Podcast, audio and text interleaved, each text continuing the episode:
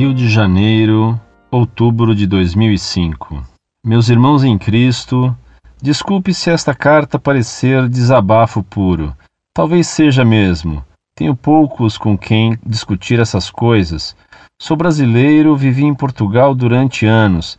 Acompanhei vários tios e tias que fugiram de Angola na época da tomada comunista. Parece-me que a Igreja do Brasil está caindo na mesma armadilha que parte da Igreja de Angola caiu. Só viu o demônio que estava por trás dos comunistas quando eles já tinham praticamente tomado tudo e promovido mais um banho de sangue, a somar as suas 100 milhões de vidas ceifadas nos países que tomaram poder. Compareço à missa com os meus dois filhos, às vezes parece que estou ouvindo Karl Marx na homilia, mas é um padre, só que não enxergo na palavra dele meu Cristo Senhor. Enxergo uma utilização de adjetivos que sei são substituições de marxistas, como manda o demoníaco Antônio Gramsci. Outro dia, num almoço onde compareceram várias famílias na igreja, distribuíram rosas às crianças e disseram que essa rosa era para a criança convencer seu pai a entregar seu revólver. O meu foi comprado legalmente apenas para uma tentativa de defesa. Me recusei a aceitar aquela rosa. Olharam para o meu filho como o filho de um terrorista.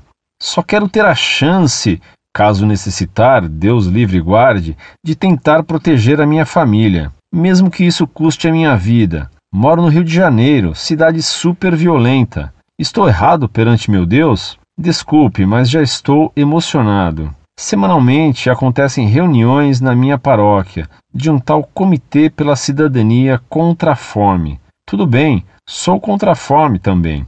Eu sou cristão, mas é uma reunião marxista, onde se pronunciam os adjetivos disfarçados de luta de classes, como classe dominante, descamisados, etc., etc. E vai se forjando uma revolução dentro da sede da Igreja de Jesus. Fui falar com o padre. Ele citou o bispo Arnes. Achei que era Lenin. Já vi esse filme, ou melhor, minha família viu. Em Angola foi assim. Eles estavam infiltrados em todo lugar. Quando assumiram as cidades, assassinaram todos os brancos portugueses, não sem antes estuprar, maltratar e até torturar. Afinal, o ódio de classes plantado por eles é um poço sem fim. Agradeço muito se me responder, pois estou desanimado. Abraços. Muito prezado, salve Maria. Como você tem razão.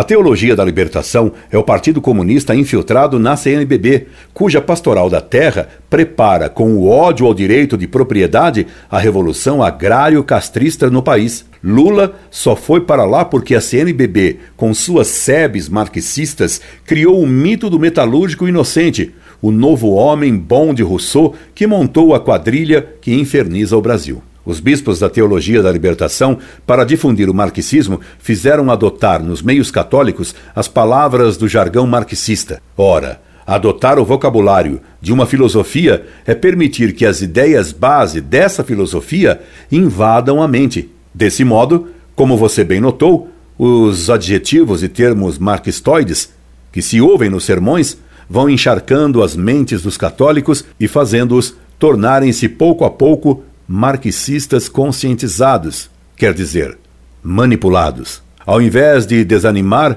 é preciso lutar. Comece alertando seus conhecidos contra esse vocabulário marxista vestido de coroinha ou de paramentos. Devemos unir forças anticomunistas e antimodernistas para defender, em primeiro lugar, a nossa fé e depois o Brasil. Um abraço bem católico a alguém que já sofreu na carne o que é o comunismo. Incorde Jesus Semper, Orlando Fedeli.